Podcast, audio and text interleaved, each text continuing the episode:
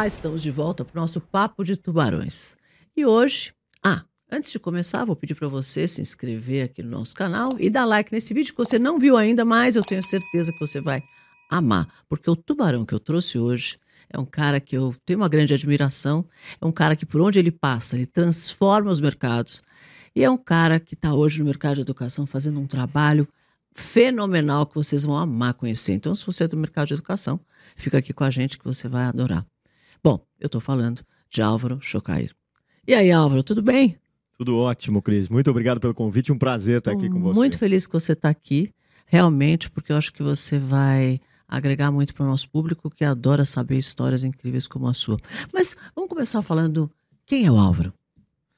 Bom, o Álvaro é um canadense que mora no Brasil. Eu falo que eu fiz o caminho inverso do que a grande maioria das pessoas gostaria. Tem muita gente que gostaria de sair desse lugar para viver num lugar melhor. Eu falo que o nosso papel é, é mudar o lugar onde a gente está, e essa é a função mais difícil. Então, apesar de ser filhos de brasileiros, eu, eu vim para cá e meu coração é, é, é, desse lugar aqui. E tudo que eu procuro fazer, procuro fazer para deixar esse, esse meio melhor. Sou administrador por formação. Me formei na GV em 1999, tenho 44 anos de idade, sou casado há 19, tenho um, dois filhos, dois moleques, um de 17 e um de 14. E atualmente acho que posso falar profissionalmente, sou fundador da Link School of Business, uma faculdade de empreendedorismo que incrível. o Brasil ganhou.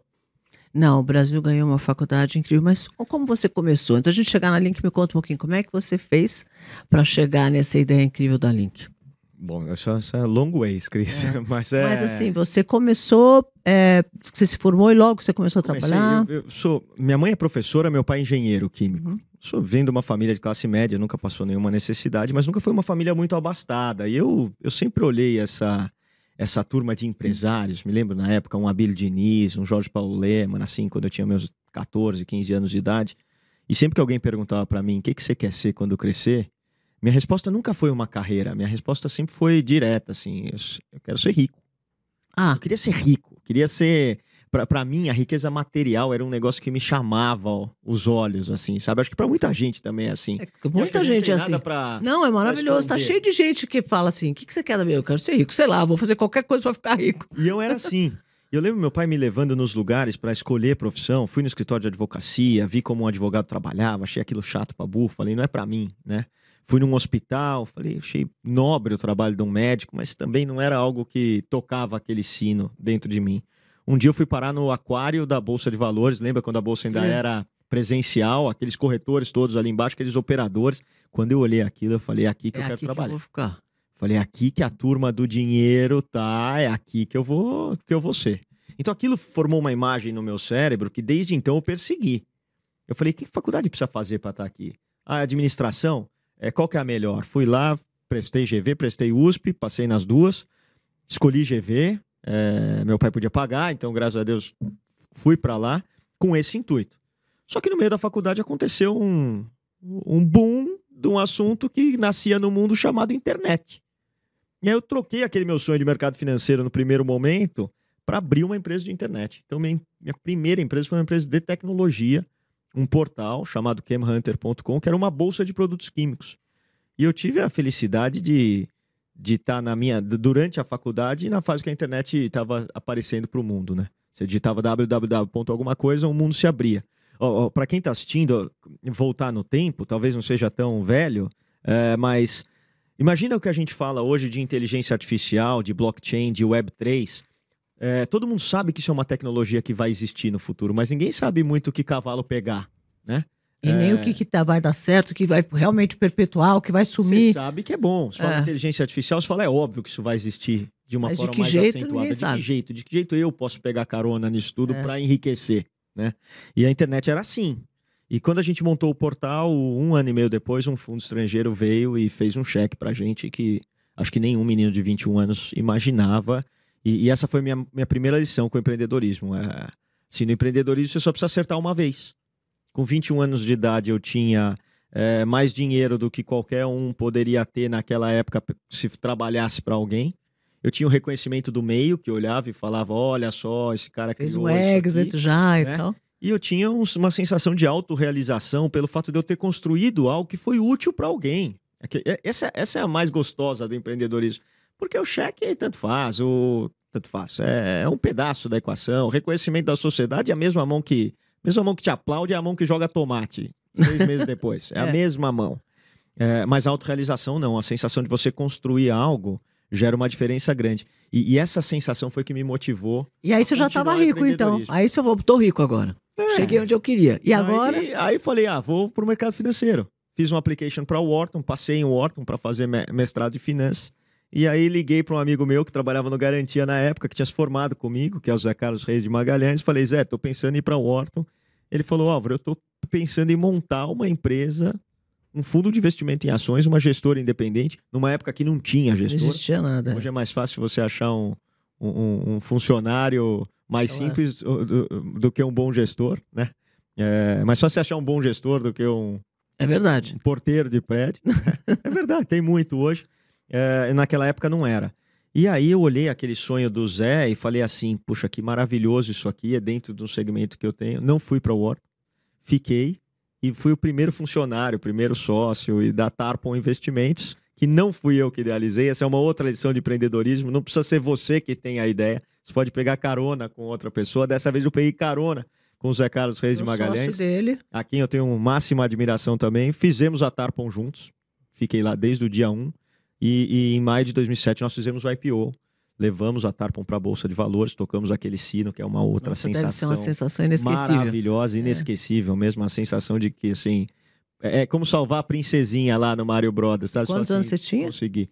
Em 2007 eu tinha 28, Nossa, que foi em maio. 28 rápido, anos a gente fez o IPO. Foi tudo muito rápido. Muito rápido. É, às vezes eu olho, eu, eu, falo a história do 19 anos de casado, passa assim, né? Eu olho Nossa, os é meus filhos, rápido. eu falo, tem um homem na minha casa, não é possível, o cara fedido, é. peludo aqui, deitado no quarto do lado, né?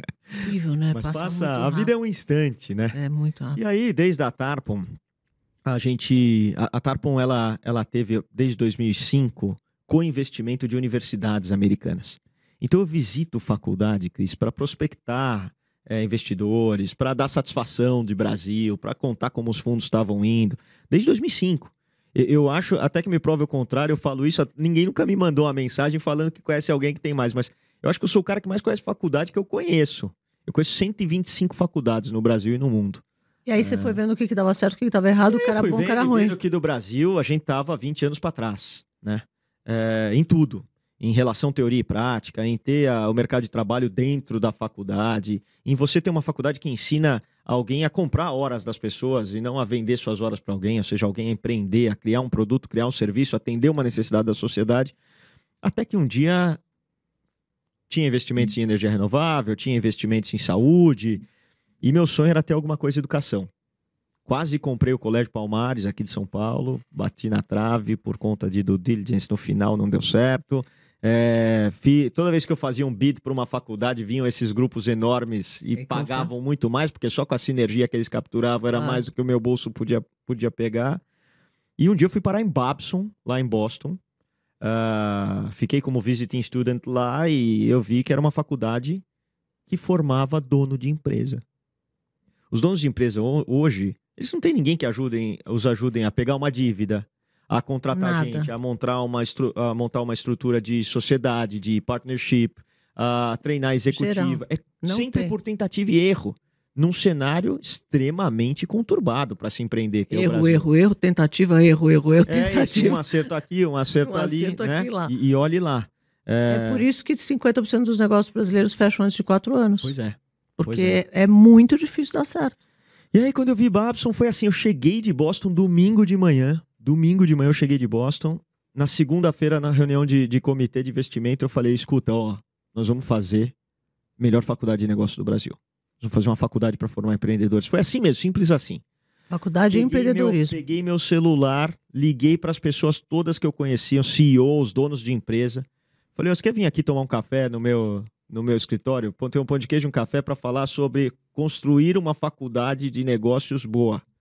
Bom, foram 110 pessoas, Cris e aí dava uma folha em branco na mão de cada um, o que, que precisa ter, o que, que não pode ter. Quando eu vi esses papéis todos e todos os resultados dessas discussões, a Link estava montada. Uma faculdade assim, voltada para prática, prática, prática. Uma faculdade que não seria, o brand awareness dela não seria feito pelo peso do diploma. e sim pela construção de empresas que nascessem ali dentro. Hoje a gente tem 600 alunos, 70 startups dentro dessa. Foram criadas ali. Foram criadas ali. Tem algumas que eu conheço que vão muito bem. Muitos alunos já tiveram evento de liquidez com as suas, com as suas empresas valendo milhões de reais. Então, assim, isso prova que a metodologia dá certo e que é possível empreender quando você tem todo o arcabouço de uh, conhecimento, relacionamento, acesso a capital. Uh, facilita a vida de quem está começando. Então, é, isso é um pouquinho dúvida, da história. Sem dúvida. Bom, gente, tá vendo aí por que, que o Álvaro foi o grande escolhido do nosso Papo de Tubarões hoje. Porque realmente é uma pessoa que transformou essa, está é, transformando a educação. O que eu sinto falta hoje é de ter mais espaço para link, né? Porque poderia ter dois mil alunos, porque tem muita gente procurando, né? Qual que é o, o hora, quando você tem inscrição, eu sei que você tem pouquíssimas vagas, acho que são 100 vagas, são não é? São 100 por semestre, é. Por semestre. Quantos inscritos Mais ou menos uns 700, 800. Não. É uma relação candidato. É Fica muita gente boa de fora, infelizmente. É isso que eu ah, penso. Tá Precisaria dar um jeito festa de crescer. boa é festa sim. não, sim. Mas dá mais oportunidade. Eu que gosto de dar oportunidade para as pessoas. Não, assim, eu também acho, Cris. Fico com pena dessa gente perder essa oportunidade, porque não tem outra, né? Ô, Cris, já pensou se a gente montasse um campus uma Stanford brasileira, Nossa, com uma parte de tecnologia, incrível, né? de medicina, de direito, tudo junto no mesmo lugar. É como se fosse uma USP privada. Já pensou o que seria? É. Seria o máximo. Universidades, é. Quem sabe onde Eu é? acho que a educação é um dos mercados que está mais atrasado. A educação, mesmo a educação infantil, outro dia estava discutindo isso, como está atrasado, o método de educação. É muito, muito. É o mesmo jeito desde que o mundo é mundo, desde que o estudo é igual. Você entrar numa sala de aula hoje, entrar numa sala de aula de 100 anos atrás é exatamente Idêntico. igual. Talvez É. tenha modernizado a lousa um pouquinho. O resto é igual. Ah, em alguns lugares. em alguns lugares. né? É, realmente está muito antigo. E deixa eu te perguntar uma coisa: quais os pilares que você acha muito importante para o empreendedorismo que vocês ensinam na Link? Quer dizer, o que é o mais importante? Primeiro, trabalho duro. Eu acho que acho que você sabe mais do que ninguém é. o quanto a gente precisa se dedicar a algo para que aquele algo se materialize. Então, isso, isso é fundamental. Mostrar para as pessoas que não existe moleza, é, que, que, que ela precisa trabalhar 12, 14 horas por dia, só aí já divide um pouco de quem realmente quer e daquele que fala que quer. Porque tem muita diferença, eu vejo isso muito, principalmente na internet. O cara que diz que quer e o cara que realmente quer. Quem realmente quer, acorda cedo, dorme tarde, Constância. imagem eu chamo de, eu falo de constância. constância. Porque é fazer de novo, de novo, de novo, e aí dá errado, aí você vai lá e faz de novo, e de novo, e aí hoje não deu certo, eu vou de novo e faço de novo, de Sem novo. dúvida alguma. O- outra coisa que a gente ensina muito é, é dar a consciência para quem ali chega que a vida é feita de problemas.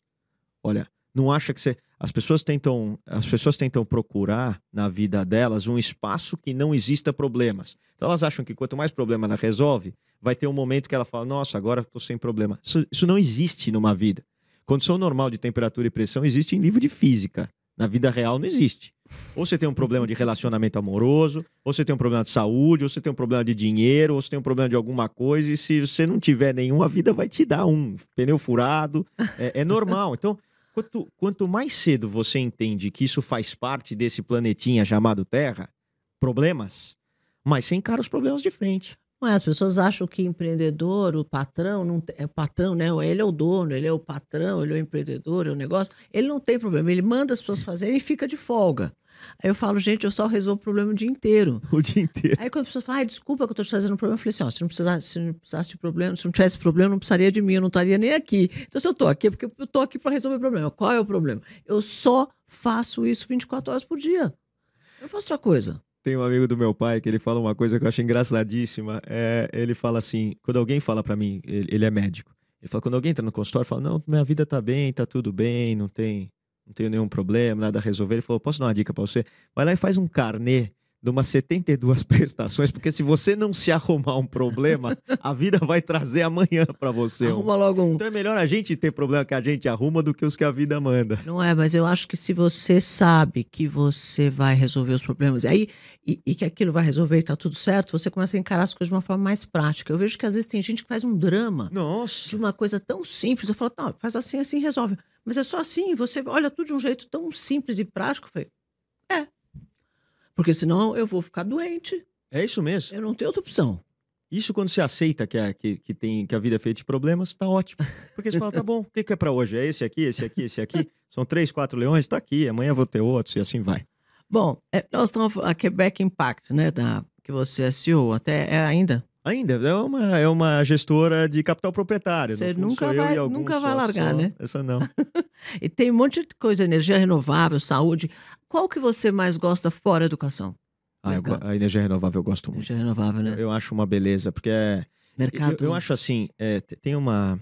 Tem uma empresa chamada Guia de Rodas, tem um slogan bonito que diz assim: é uma empresa de acessibilidade, é fundada pelo Bruno Mafuz. Ela, é, o slogan dela é assim: uma ideia quando é boa, é boa para todos. E então, quando eu vejo a energia renovável, eu falo: é uma ideia que é boa para todo mundo.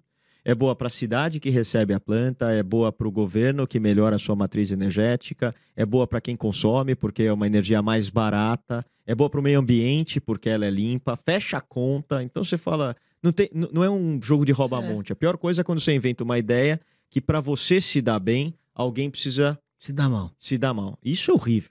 Né? É igual é, aposta esportiva. É, se você ganhou, alguém perdeu. Simples assim. Alguém se deu mal para você se dar bem. Isso eu tenho, assim, ojeriza. Eu não gosto desse jogo. Eu gosto do jogo da abundância, do jogo que. Todo poxa, mundo ganha. Vida, todo mundo ganha. Então, energia renovável, depois da educação, a educação é imbatível nisso. Né? E, e Mas energia empresa, renovável é assim também. Empresas de impacto, né? Empresas de impacto. Porque essa é a verdadeira. Esse acho que é o futuro do empreendedorismo. Que as empresas sejam todas empresas de impacto positivo de alguma forma, ou social, ou Perfeito, sustentabilidade, o que seja. A gente, a gente costuma ver pelo menos eu fui treinado, eh, são 18 anos de mercado financeiro, né? 23, se quiser botar toda, toda a conta. É, eu fui treinado sempre a analisar retorno sobre capital investido ou retorno sobre patrimônio líquido, sempre do ponto de vista financeiro. É. Né? Como um bom administrador, como um bom financista, ROI é uma porcentagem em cima do que você investiu ali.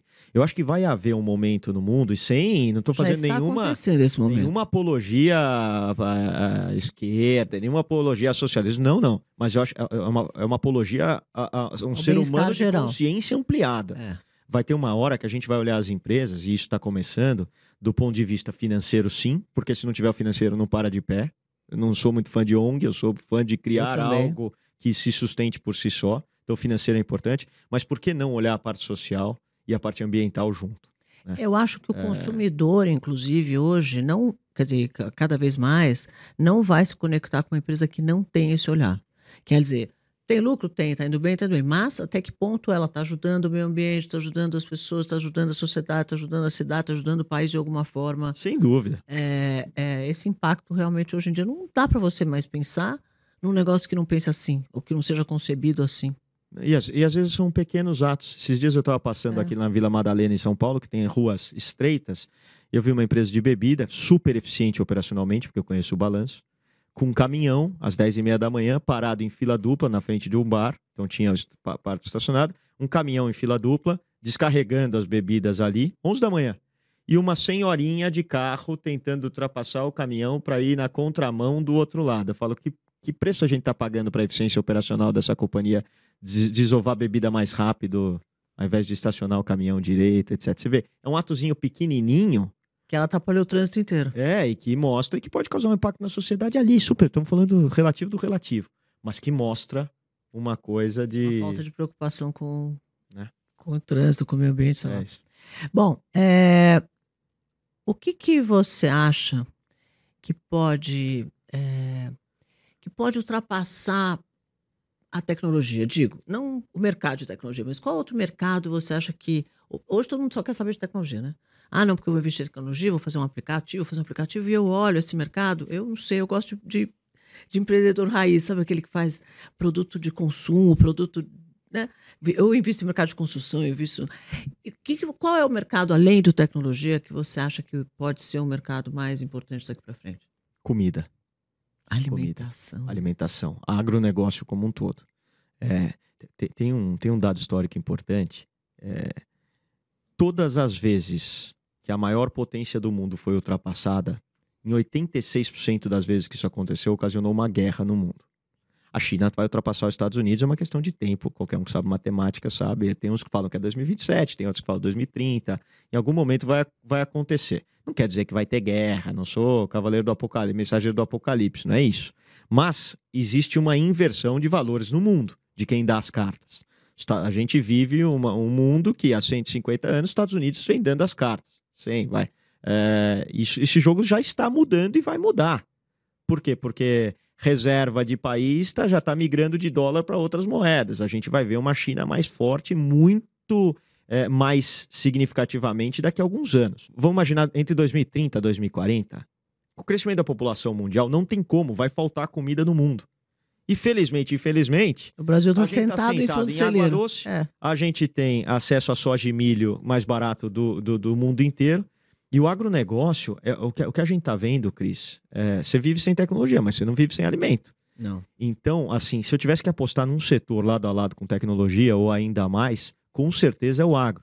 E o Brasil ainda tinha aquela cabeça antiga de que se a gente pegar a cadeia de valor do agronegócio como um todo, supor o café, você tem lá o início da cadeia de valor, que é o, o dono da terra e a, e a semente do café, e o final da cadeia, que é o Starbucks te vendendo um café lá em Nova York, em Manhattan, por 7 dólares, um, 400 ml, né? Nesse meio tudo, você tem logística, você tem porto, você tem produção, é, você sim. tem consultoria, você tem tudo. Então, eu acho que qualquer coisa nesse meio, nessas duas pontas, e o Brasil está ganhando sabedoria para conseguir andar na cadeia de agregação de valor e, e, fazer com que isso fique aqui, ainda que seja produzido fora do Brasil, mas sob tutela das empresas brasileiras eu acho que a gente vai estar muito bem posicionado. Eu apostaria assim de, olho, de olhos fechados para 20 anos no agronegócio. Eu acho que o Brasil é o país do futuro. Nós vamos ser. Não acho que não vai ser a China, acho que não vai ser os Estados Unidos. Eu acredito que vai ser o Brasil. Porque a gente tem coisas que os Estados Unidos não têm e que, e que a China também não tem. Que é tudo junto. Acho que a gente consegue ter o melhor de todos, de todos os mundos. A gente tem o brasileiro que é super criativo, empreendedor, flexível, povo, flexível, maravilhoso.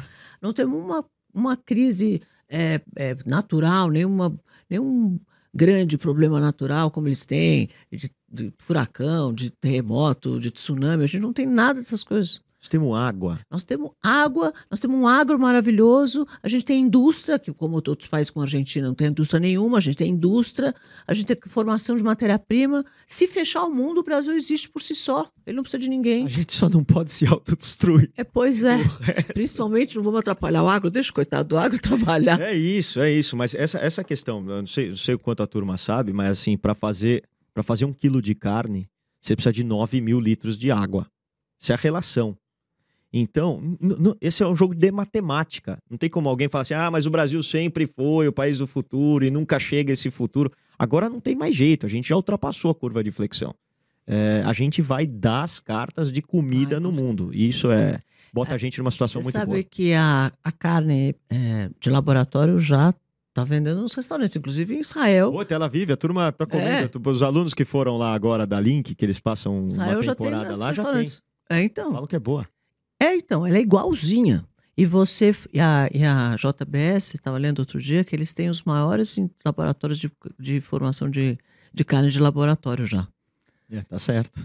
Já estão, né? Estão se movimentando. se movimentando. Não, mas o que eu acho incrível é que, além disso, a gente vai ter uma, um alimento produzido em laboratório e, e, sei lá, tem fruta de impressora 3D. É isso. Incrível. É isso mesmo. Então, então, a gente vai ter uma união da tecnologia. Aí acho que a tecnologia não tem chegar. como ir para trás. É. é isso que eu chegar. Deixa eu te perguntar. Ah, você tem um, um, Instagram muito legal, que eu adoro, que é o Além da Facu. Como é que começou essa ideia e como é que faz para o pessoal participar? Porque conta um pouco desse Instagram, porque, gente, esse Instagram dele precisa entrar, porque é muito legal. Tem um monte de dica muito bacana. Conta desse Instagram. É, é muito, foi muito interessante, porque Cris, eu era zero rede social. Eu lembro. Até 2018, eu te conheci. Assim, zero, Nossa, zero, zero. Sei bem Até é meio sem isso, graça. Cris? Eu lembro a primeira entrevista que eu fiz com você, o quanto eu tava sem graça para fazer é faz aquilo. isso mesmo? era assim mesmo. E eu olhava e, e, aquilo e falei, meu Deus do céu, a atenção das pessoas migrou para cá. A primeira consciência que eu tive foi assim, uh, as pessoas estão passando 7, 8, 9 horas olhando para a tela do celular e a atenção delas está aqui.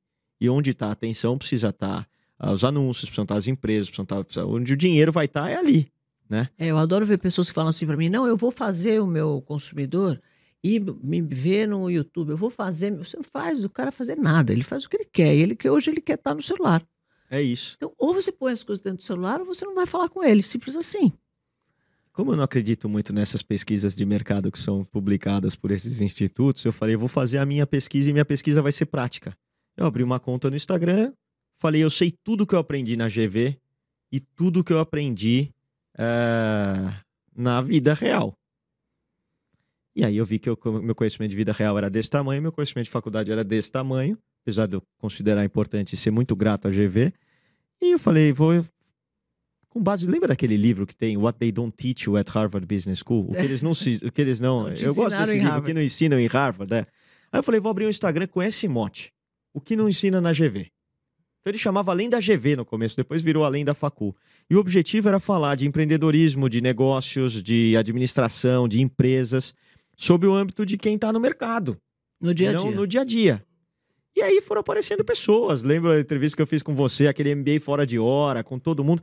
E no fundo ali tem o quê? Um monte de gente que vê a vida de uma forma prática, de uma forma real, e a gente transforma aquilo numa sala de aula para as pessoas. Para quem quiser pegar um conteúdo ali, aplicar na prática. Eu não acredito que a fórmula que deu certo para um dê certo para todos. Mas se a gente botar um monte de fórmula na mesa, talvez você consiga, você que está querendo começar um negócio, você que está querendo fazer crescer o seu negócio, desenvolver um produto, desenvolver o serviço, você pega um pouquinho do que a Cris fala, um pouquinho do que o outro fala, do que o outro fala. Você fala, puxa, deixa eu testar isso aqui. Eu acho que essa maior validade, valiosidade, vai, das redes sociais Cai uma hoje para ensinar. Já muda tudo. Muda tudo, Cris, mas muda tudo. Eu acho. E ali cai muita ficha. Eu adoro aquele teu Instagram. É, bárbaro. É muito bom. Eu me divirto. Às vezes eu vou lá e falo, deixa eu ver o que, que o Álvaro está fazendo. É. Eu me divirto. É muito bom. Quais são os planos para a Link? Vão vai fazer outros projetos, outros ah, braços, outras Três. coisas? Qual a ideia? Ah, no planejamento estratégico tem três, tem três visões muito claras para nós. A primeira é mais tecnologia. Então esperem uma Link School of Tech, lado a lado com a Link School of Business. É, isso deve vir muito, muito em breve com diversos cursos, porque acho que a tecnologia ela não só ajuda a fomentar os negócios que estão nascendo ali, mas elas dão- ela também traz uma amplitude da grandiosidade das ideias, né? Quando você fala que você pode mexer com software, hardware e dados, isso faz com que um aluno, ao invés de ele queira ter uma nova marca de roupa, ele pense em como criar um, um governo, por exemplo, uma prefeitura por inteligência artificial, né? Até tempos atrás a gente precisava ter um representante em algum congresso, em alguma câmara para votar por você. Por que, que a gente precisa ter alguém lá hoje É e não verdade. faz por isso aqui? É verdade. né? Na Noruega, na Dinamarca, acho que não falta pouco, nenhum, nenhum país que não que tenha menos Não tinha pensado sobre isso. Já pensou isso? Eu não tinha pensado Eu, sobre eu isso. não quero votar quem vai ser meu deputado. Eu quero eu mesmo votar para falar, olha, ao invés de botar 5,7 bilhões de reais num bicho chamado fundo eleitoral e só 600 milhões de saneamento básico, eu queria votar para inverter isso. Porque eu tenho certeza que a população inverteria esse Claro. número. Agora, quando os representantes, que são aqueles que se beneficiam disso, são estão lá votar. para votar, difícil você quebrar o círculo vicio- vicioso. Eu vejo a inteligência É um artificial. conflito de interesse. Eles vão Total. sempre votar no a que interessa inteligência para eles. artificial vai quebrar o círculo vicioso do sistema político que a gente tem mais cedo ou mais tarde. Isso tem que começar em países com menos corrupção e depois a- as populações vão exigir isso. Então eu acredito que se tem uma, se tem uma profissão com os dias contados, é de político, na minha cabeça. É, que pode ser muito bom para uns, muito mal para outros, mas a gente tá isso aqui, ó, de ter inteligência artificial governando com foto real do povo, do que é bom, do que o povo realmente exige. E isso é uma mudança que o mundo vai ver. Eu tô aqui acho que pensando. a gente vai você ver, tá falando, Cris. eu tô aqui só viajando. Mas não é nessa legal? Isso- história, isso, a que gente história. discute. É verdade, eu não tinha pensado sobre isso ainda. Então, esse é um ponto da Link. Possibilidade tecnologia. real maravilhosa. Segundo ponto para onde a Link vai, para fora do Brasil. A gente tem uma Link na Califórnia, a gente tem uma Link em Berlim eh, e vai ter uma em Tel Aviv Em outros muito em estados do Brasil? É, os estados pode até ser. Eu penso muito para fora. Eu falo onde que está o mercado consumidor e onde eu Ah. acho que é mais fácil a gente ir para fora. Para poder exportar os nossos talentos para lá, para poder exportar os nossos produtos para lá, para poder ter base para quem está fazendo aqui ter pô, apoio lá. Aprender, ensinar, ter relacionamento. E aqui do Brasil vocês vêm para São Paulo. Aqui, onde coisa pega é aqui em São Paulo. É verdade. Né? Não sei, não é bairrismo, mas São Paulo é uma cidade virada para o trabalho. É, de novo, eu vou citar a matemática. É 36% do PIB o estado de São Paulo. Então, é isso. O resto a gente pode conversar, o quão bom, o quão virtuoso são os outros estados. Mas onde está, Para fazer é negócio. aqui, né? E, e não seria diferente. Então, internacionalização é o segundo ponto. E o terceiro, venture capital. Hoje a gente tem 70 startups, 17 dentro da aceleradora. E, e eu falo que. A, Você é investidor dessa venture de todas, de Ah. todas, é. E tem gente Pela participando? Tem, tem. Ah. É, é muito Você Me legal. convidou ele para participar, eu quero. É, vou, vou convidar. No Eu próximo quero. Link Angels eu te chamo para participar e, e dá orgulho de ver a moçada fazendo. E eu acho que cada vez mais. Hoje a Link é uma faculdade com um fundinho de venture capital. Eu acho que daqui 10, 20 anos a gente vai ser um grande fundo de venture capital com uma faculdade lá dentro. Eu acho que essa razão ela se inverte em algum momento do tempo. Mas esses são os três os três caminhos que a gente toma: tecnologia, internacionalização, venture capital. Eu acho que essas, essas, eh, essas eh, empresas que se criam lá podiam também fazer um tipo o que a Seed faz com crowdfunding. Seria muito legal, né? Seria Porque mesmo. mais pessoas poderem participar desses negócios e verem esses negócios crescendo. Não só com Porque- dinheiro, como relacionamento, né, É. Cris? É ca- cabeça mesmo, né? Isso é ajuda porque o cara muito. põe 5 mil reais, eu adoro ver as pessoas investirem 5 mil reais num negócio. Eu também sabe? Porque aí ele vê aquele negócio que é dele, que Ele ele tem uma torce, ele participação. faz propaganda. crescer e ele pode começar a aprender a investir desse jeito. Quando investe 5 mil, investe 10 mil, investe 2 mil, e você participa já de vários negócios. É então, mesmo. fazer um fundo de vários negócios desse e fazer crowdfunding para que muita gente possa investir, e são negócios que são bem gerenciados, bem criados, bem nascidos, né? É isso mesmo. Seria incrível, porque aí essas pessoas vão ter mais seguras ganhando dinheiro com esses negócios. É uma, tá fazer, uma né? boa ideia. Vamos fazer fazer. um crowdfunding para Vamos, poder... na próxima a gente já faz. Para pôr bastante gente podendo investir. Seria legal. É muito bacana, É porque você é, começa a democratizar o investimento. Perfeito. E dá para fazer isso lado a lado com o nosso próprio investimento da, da própria Link, porque daí até dá uma tranquilidade para quem está entrando junto, né? Poxa, esses caras estão pondo 60%, 70% do cheque e estão liberando 30% para outras pessoas Menores poderem junto. investir. Boa ideia, Cris. Não tinha pensado. Não é bacana, vamos ótimo, fazer? Ótimo, Eu ótimo. vivo querendo ver que, que as pessoas. Porque antigamente todo mundo falava assim: bom, quando eu tiver um pouquinho de dinheiro, eu vou investir um pouco na bolsa. Né? Era um jeito dele achar que, bom, na bolsa eu estou participando de alguma empresa e tal. Hoje ele pode fazer, dentro do crowdfunding, ele entrar como sócio mesmo. Sem dúvida alguma. Então, se a gente conseguir fazer isso né, crescer e muita gente poder participar, eu Perfeito. acho bacana. Eu, Bom, gente, agora chegou a hora de perguntar pro Álvaro. Qual o seu sonho? eh, eu acho que o meu, sonho é o meu objetivo. Eu acordo todo dia com, com a mesma coisa, que é construir um mundo melhor. E eu acho que o mundo melhor se constrói começando pela gente, não e sem exigir nada de ninguém. Dentro da educação, eh, eu acho que o Brasil merecia ter uma escola de ponta. Eu acho que quando a gente pega as nossas principais cabeças e manda para fora do país, né? Quando a gente pega um menino brilhante e esse menino fala: "Não, eu quero ir porque eu vou estudar em Harvard", eu falo: "Esse cara não volta mais". Porque ele vai para viver a faculdade lá, ele vai conhecer Boston, ele vai conhecer a mulher da vida dele, o homem da vida dele. é, A vida começa a ser feita lá. Quando vê, a gente perdeu esse menino para fora. né? Aí tem um menino que é muito bom, uma menina que é muito boa, ela é pesquisadora tal, aqui a gente não incentiva. Ela ganhou uma bolsa para estudar em Oxford. E essa menina vai para Inglaterra e ela não volta. Ela faz a vida lá. E você fala, puxa, por que, que a gente não faz isso aqui? Porque a gente não tem. Os- o sonho dos pais é mandar os filhos para fora. O sonho das- dos filhos é ir para fora. A gente fala, poxa, a gente tá pegando os nossos melhores talentos e mandando para fora por quê? Por que, que a gente não pode ter uma escola no Brasil de ponta com apoio das empresas, é, sem depender de nada, nada, nada do setor público? Por que, que a gente não pode ter pessoas que incentivam pesquisa aqui, que tragam os melhores professores para cá, que sejam aulas dadas em inglês, voltadas para o mundo, onde a gente pode receber gente de fora, receber os indianos de tecnologia aqui dentro? Eu acho que a gente é capaz de fazer isso, a gente é capaz de montar uma Stanford brasileira, uma faculdade que tenha negócios, tecnologia, medicina, direito, artes e design, né? Uma escola de sustentabilidade, de agro, e por que não uma escola de people skills, de pessoas, né? Eu acho que, que, que é o que Stanford tem de humanities. Eu acho que juntar tudo isso num mesmo campus, num mesmo lugar, como a gente vê esses campos americanos, e prover essa vida para aquele aluno que realmente quer estar lá, tudo do bom, tudo do melhor, e que custe caro mesmo, porque eu acho que tem que ser bom e do melhor, não é nivelar por baixo.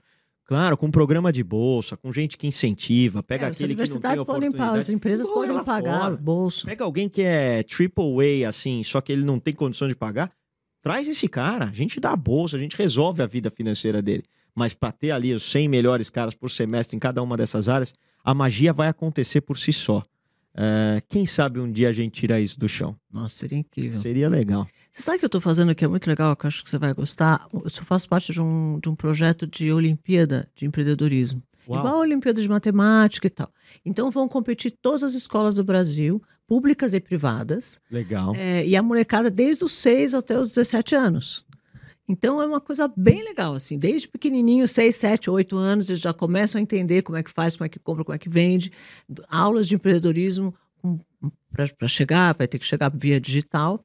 Nós vamos fazer algumas aulas para eles, é tudo gratuito. E eles participam e depois no final tem medalha, tem prêmio, tem. Eu ajudo isso com você, o que você quiser. Não é legal, molecada. Precisa de patrocínio, patrocínio, precisa de lugar, lugar, precisa de gente, gente. Não, precisa mesmo de gente mesmo para participar. Dar... Já está aceito, publicamente. Vamos, vamos fazer, porque é bem legal mesmo. Claro. E a gente vai ajudar a molecada a querer empreender desde moleque. Isso e é participar, massa. igual faz a Olimpíada de Matemática. E depois você tem lá a sua medalha. Eu ganhei a Olimpíada de Empreendedorismo. Desde moleque, Isso olha, é começa a valer, né? Ele já começa a querer olhar com esse olhar de que eu posso ser empreendedor. Precisa mudar um pouco a mentalidade, que ainda muitos. A gente está em São Paulo, a gente não vê muito isso. Mas nos outros estados, em outras cidades, é, Álvaro, eu vejo muita gente ainda falar: meu filho vai ser funcionário público. E aí eu já tive alunos e, que eu dou mentoria, falar assim: meu pai quer que eu seja funcionário público e não me deixa de jeito nenhum empreender, e eu quero empreender, estou empreendendo escondido. Porque ele não pode saber que eu estou empreendendo. Então, você acha isso, eu acho triste. Não que seja ruim ser funcionário público, não é isso que eu quero dizer, mas eu acredito no empreendedorismo. Então, para mim, é, eu quero que o brasileiro seja cada vez mais empreendedor, que é isso que o Brasil precisa, gerar renda e, e emprego. Eu também acho. Isso que o Brasil precisa. É isso mesmo. Então, não, se você tiver muita gente como funcionário público, quando é que nós vamos, como é que nós vamos gerar renda e emprego? A gente precisa ter empreendedores e essa molecada precisa crescer com, esse, com essa cabeça de empreendedorismo. Então, a minha a minha, minha luta agora é essa. Conta comigo para te ajudar quando, como for preciso. Eu vou te falar, vou te conectar com o Rômulo, que é meu parceiro nesse negócio. A gente combina, ver se tem algum jeito que a gente pode fazer alguma coisa junto. Né? Fechado, claro. Que bom, olha aí. Maravilhoso. Conversamos com o Álvaro Chocari. Olha, não esquece de dar um like nesse vídeo e de ligar as notificações, porque você sabe, né? Toda semana, terça-feira, às 8 da noite, tem programa novo e você não pode perder. Te espero lá.